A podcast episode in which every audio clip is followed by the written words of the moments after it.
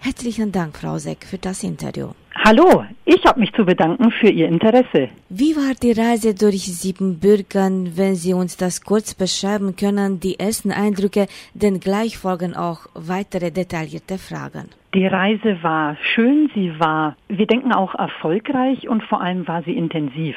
Wir hatten sehr, sehr viele Termine, wir hatten sehr viele Begegnungen und am Ende mit dem Sachsentreffen in Großau auch einen doch recht schönen, krönenden Abschluss. Also die Reise ist sehr gut verlaufen, wir sind zufrieden und wir haben sehr, sehr schöne Erinnerungen und viele neue Kontakte mitgenommen. Aus wen bestand die Gruppe? Unsererseits haben wir Personen angesprochen, die sich in der Vergangenheit, sei es die letzten 20 Jahre oder auch vielleicht vor allem die letzten zwei Jahre in der Corona-Zeit, durch die Produktion von digitalen Inhalten hervorgetan haben. Das heißt, selbstverständlich waren unsere vier Webmaster dabei, die schon seit vielen, vielen Jahren die digitale Welt des Verbandes gestalten. Es waren aber auch Vertreter unserer Jugendorganisation, der siebenbürgisch-sächsischen Jugend in Deutschland dabei. Die sind auch ziemlich viel digital unterwegs. Das Radio Siebenbürgen war dabei, auch ein Vertreter des Siebenbürgischen Kulturzentrums Schloss Horneck, der sehr viel filmt und fotografiert und ansonsten weitere Vertreter des Verbandes. Also wir haben gezielt Personen angesprochen, die uns in den letzten Jahren aufgefallen sind, dass sie sehr aktiv sind und gerne bereitwillig Content produzieren. Was haben Sie besucht? Was hat die Gruppe besucht? Welche Institutionen und mit wem haben Sie Gespräche geführt? Ganz wichtig ist, dass unsere Reise ja auch gefördert wurde vom deutschen Innenministerium, aber auch vom Kulturwerk der Siebenbürger Sachsen, das hier in Bayern angesiedelt ist.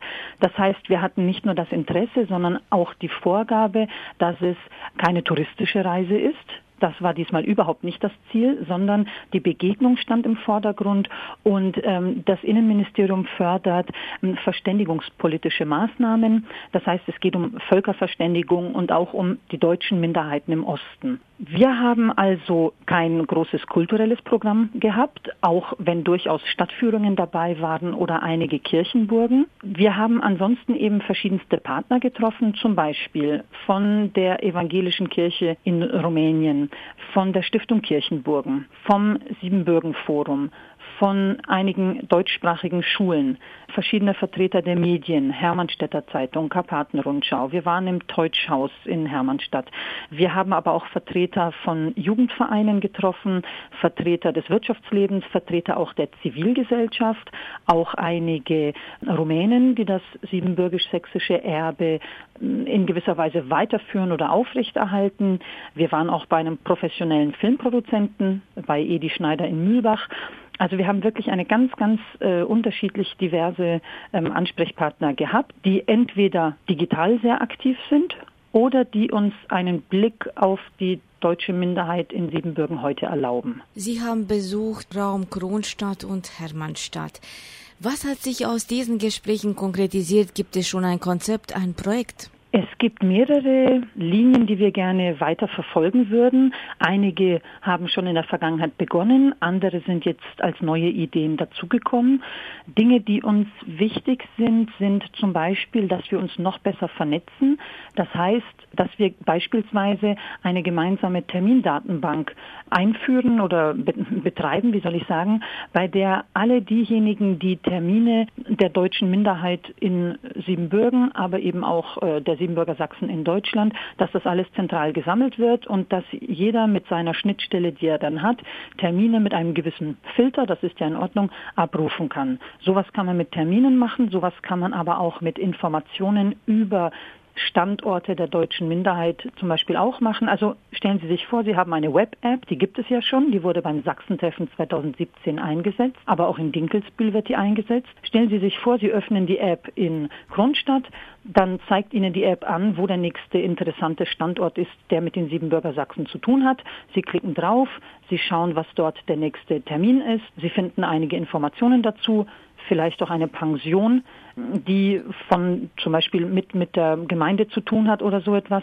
Also dass man so etwas nicht mehr einzeln im Internet eingibt, sondern von einer Schnittstelle einfach zentral abgreifen kann. Das ist ein Projekt, das schon länger als Idee gereift ist und das hoffentlich bald zu einem guten Abschluss kommt. neue Projekte, die dazugekommen sind, ist, dass zum Beispiel auch das Radio Siebenbürgen jetzt mal konkret angesprochen hat, dass es ähm, Schülerreporter sucht. Also das Radio Siebenbürgen wird jetzt auch bald Schulen anschreiben und wirbt dafür, dass sich hier und da vielleicht deutschsprachige Schüler als ja, Schülerreporter zur Verfügung stellen und Inhalte für das Radio liefern. Weitere Ideen, die jetzt eben auch einmal ausprobiert wurden, waren das Livestreaming von Veranstaltungen. Sowas kennen wir ja im Prinzip schon. Sowas gibt es schon in Siebenbürgen, auch in Deutschland. Aber das wurde jetzt eben mal beim Sachsentreffen ausprobiert mit mm, Multistreaming, also auf mehreren Kanälen parallel. Es gibt mehrere Dinge, die wir jetzt auch angetestet und angesprochen haben und wo wir guter Dinge sind, dass die in Zukunft noch weiter ausgebaut werden. Wird in der Zukunft eine neue Begegnungsreise stattfinden?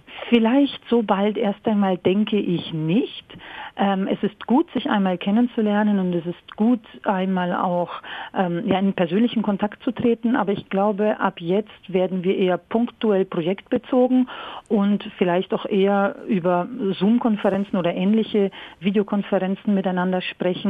Denn es war schon so, so eine Reise ist leider sehr eng getaktet. Wir haben an vielen Stellen bedauert, dass wir nicht mehr Zeit hatten. Und wenn man jetzt wirklich ins Detail gehen will und auch zwischen Fachleuten wirklich den Kontakt haben will, ist vielleicht die Reise nicht das beste Mittel, sondern da sind dann wirklich gezielte Konferenzen, wo man dann vielleicht auch mal zwei Stunden nur für ein Thema hat, wahrscheinlich besser. Aber Begegnungsreisen an sich sind freilich nicht ausgeschlossen, sehr gerne immer wieder. Aber zum Thema digitale Zusammenarbeit geht die Zusammenarbeit selbst vielleicht jetzt auf andere Ebene dann besser im Detail. Herzlichen Dank für das Gespräch, Frau Seck. Sehr gerne.